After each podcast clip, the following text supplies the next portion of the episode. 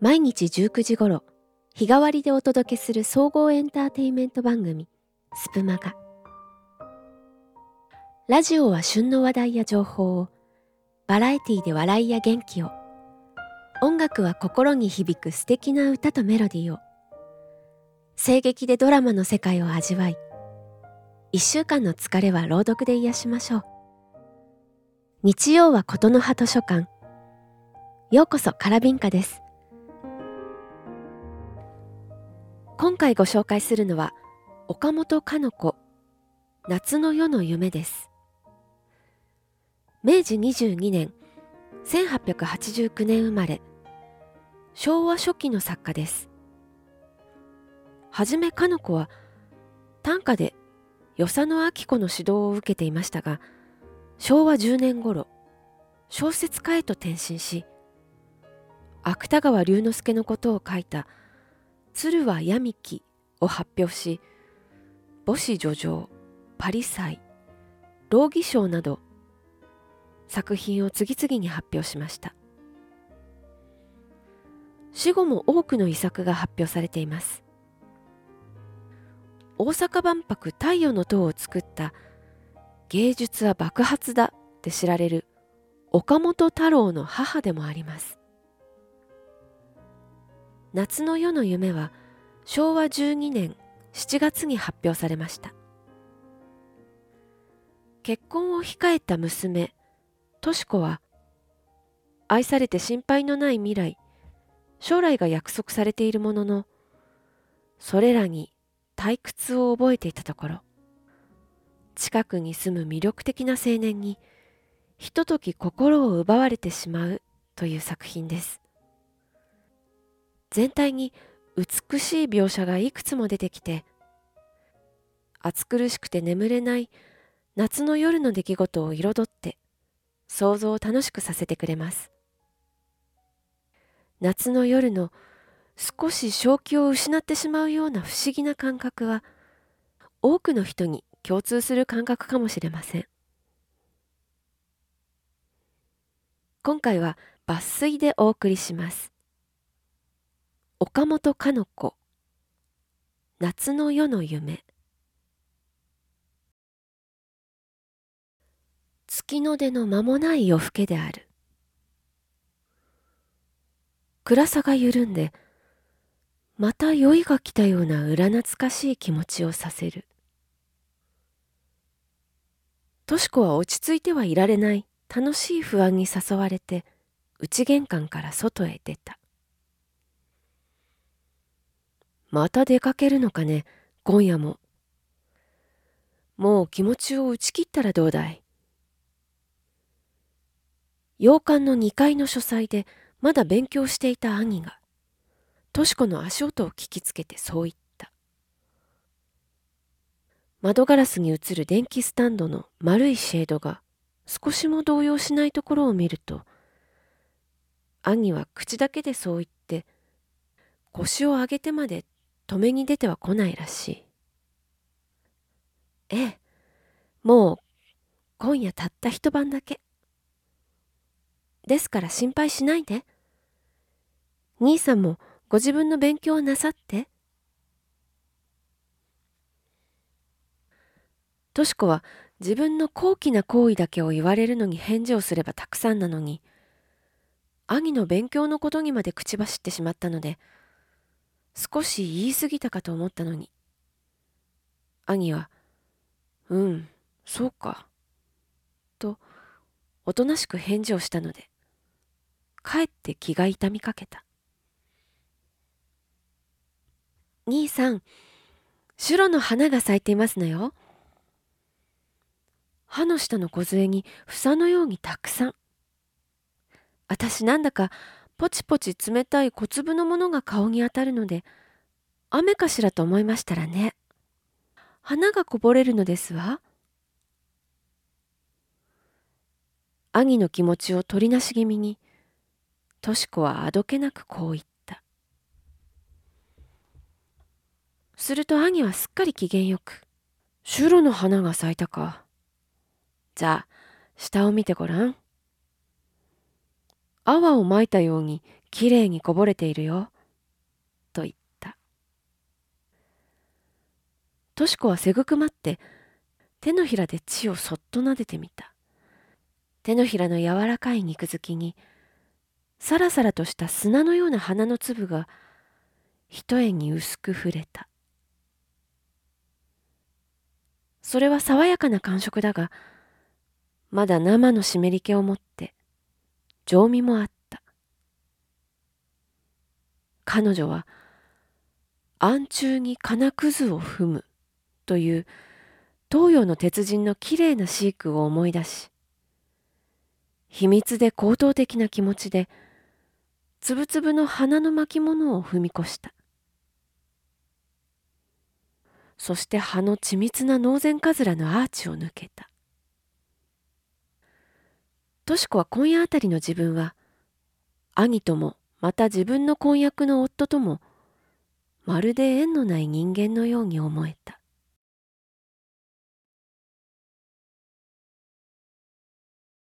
とし子の兄の曽我谷一郎と、とし子の婚約者の静間雄吉とは、橋梁と建築との専門の違いはあるが、同じ大学の工科の出身で、長らく欧州に留学していた。文化人とはおそらく、この二層年などを言うのであろう。彼らは近代の文化人とは、あまりに知性がさえかえるその寂しさと退屈をいつも事務か娯楽で紛らしていなければならないということを十分承知してそして実際それをやっているほどの文化人だった帰郷後はいよいよ交際を密接にした八一郎という吉とは寵愛しているパイプネクタイピン卓上の一枝の花を一方は割愛し一方は愛用し始めるといった無造作な調子で兄はその友人と自分の妹の婚約を取り計らった。もっとも二人の男同士の間にはとし子をよその人間にはやりたくない愛席があった。兄はせっかく素直に追い立った妹の愛すべき性格を知らない他人にみだりに魚でさせたくないという真意からまた結吉は自分が自分とは全く性格の反対なこのナイーブなロマン症の娘を兄に代わって守り育てられる資格と自信を持ったものだからとし子の授受の内容には極めて親切で緊密な了解が働いていたあの子は近頃どうしているかね？あの子かね？ははは。あの子は少し退屈しているようだね。僕が少し詰めて工房へ入りきりだからね。何か八一郎と勇吉が外の会合で顔を合わす場合には、こんな問答が交わされた。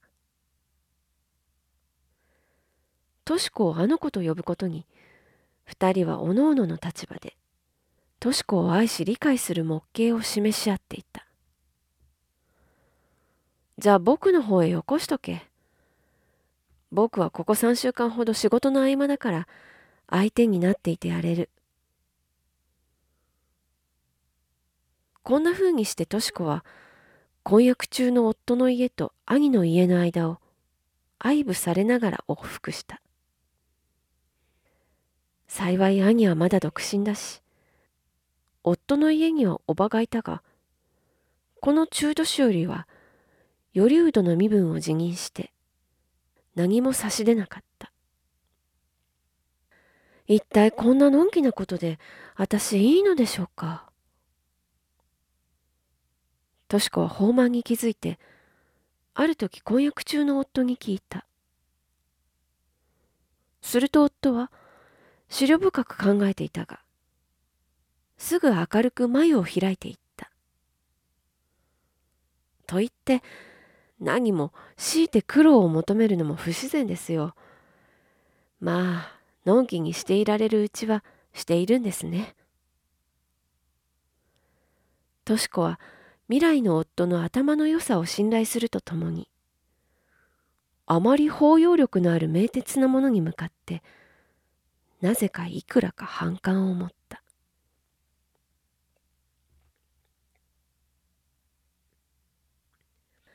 兄の家へ戻ってから間もない日のことである。とし子は兄と一緒に音楽会へ行って帰りにベーカリーに寄って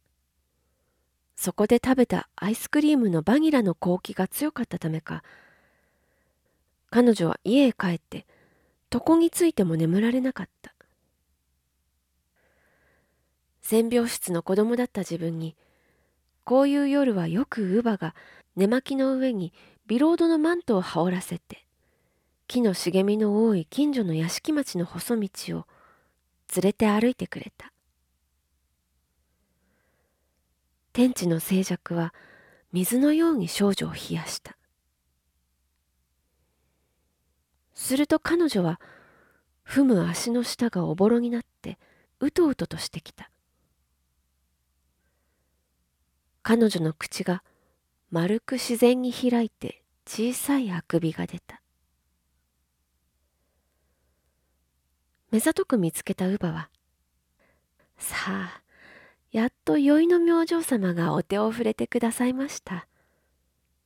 と言ってふんわり彼女を抱き取って家へ入り深々と寝床に沈めてくれた。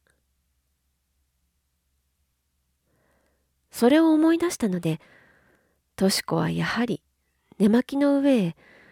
兄が陽光土産に買ってきてくれた網糸のシャーレで肩を包んで外へ出てみた。今さら死んだ乳母に伴って連れて歩いてもらいたいというような幼い憧れの気持ちもなかったがさればと言って兄や婚約中の夫にがっちり付き添って歩いてもらいたいと思う欲求も案外に薄かった。二人の紳士はとし子の上に現れる眠りのような生理的現象を生理的生活の必然的欲求と受け取って親切にいたわってはくれようがそれ以上の深いものを認めてはくれないだろう。それは極めて幼稚な考え方にしろ。あの乳母のように人間のすべてのものとして真からの尊敬と神秘感を持って彼女を扱ってくれる素質は兄にも夫にも全然なかった。たとえ愛の手は同じでもあの乳母とは感触の肌触りに違ったものがあった。とし子は生まれつきこういうことを感じ分けるに敏感な本能を持った女だったここからはひととき心を通い合わせた青年マキセとの美しいやりとりをご紹介します。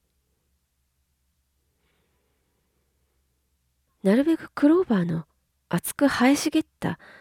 渚の水気の切れたあたりに席を取ってマキセとトシコはもう2 3 0分も神経を解放しただ黙って夏の夜の醸す濃厚で爽やかで多少わんぱくなところもある雰囲気に浸っていた。カエルが低く鳴いて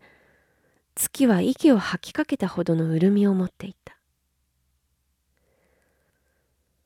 ああいい気持ち。とし子は食べても食べてもうまくだけあって少しも腹にたまらない飲食物に味わいふけるようについそう言った。まだ少女の時のように眠くなりませんかね。マキセは横にしていた体を悠々と立て直しながらいくらかからかい気味に聞いた。七八夜の間にとし子は今までの生涯の体験やら感想やらを知らず知らず彼に話していた眠くなっちゃいられないほどいい気持ちよ。それとも目が覚めていて眠っていると同じような気持ちなのかもしれない。うまいこと言う。とつぶやきながら笑って牧瀬は少しとしこににじり寄り塔で荒く編んだ食物かごの中の食物と食器をかき回した。喉が渇きませんか？今夜はこれを上がってごらんなさい。美味しいですよ。マキセは月にキラキラ光らせながら魔法瓶からコップへ液汁をなみなみと注いだ。としこがそのコップを月に差しつけて透かしているとマキセは水晶ザクロのシロップです。シロップでは上品な部ですね。と言った。それから彼は不器用にパパイヤを切って小皿に乗せ、レモンを絞ってかけてから、サジと一緒に差し出した。箱屋の山に住むという真魚の飲みそうな冷たく幽水な匂いのするコップの液汁を飲み情熱の甘さを植物性にしたような果肉をすくって食べていると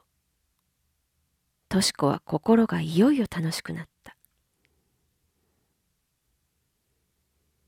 飲みの食った後ほどの人恋しさの物にくいかゆみがぽちりと心の表に浮いた。牧瀬のスポーツシャツの体からは半人半獣のような健やかな感触がやきに伝ってきた。スプマガ琴の葉図書館。いかがでしたか？2023年今年の夏はとてもとても暑くなりそうなので我を失う夏の夜に始まってしまう関係もあるかもしれませんね。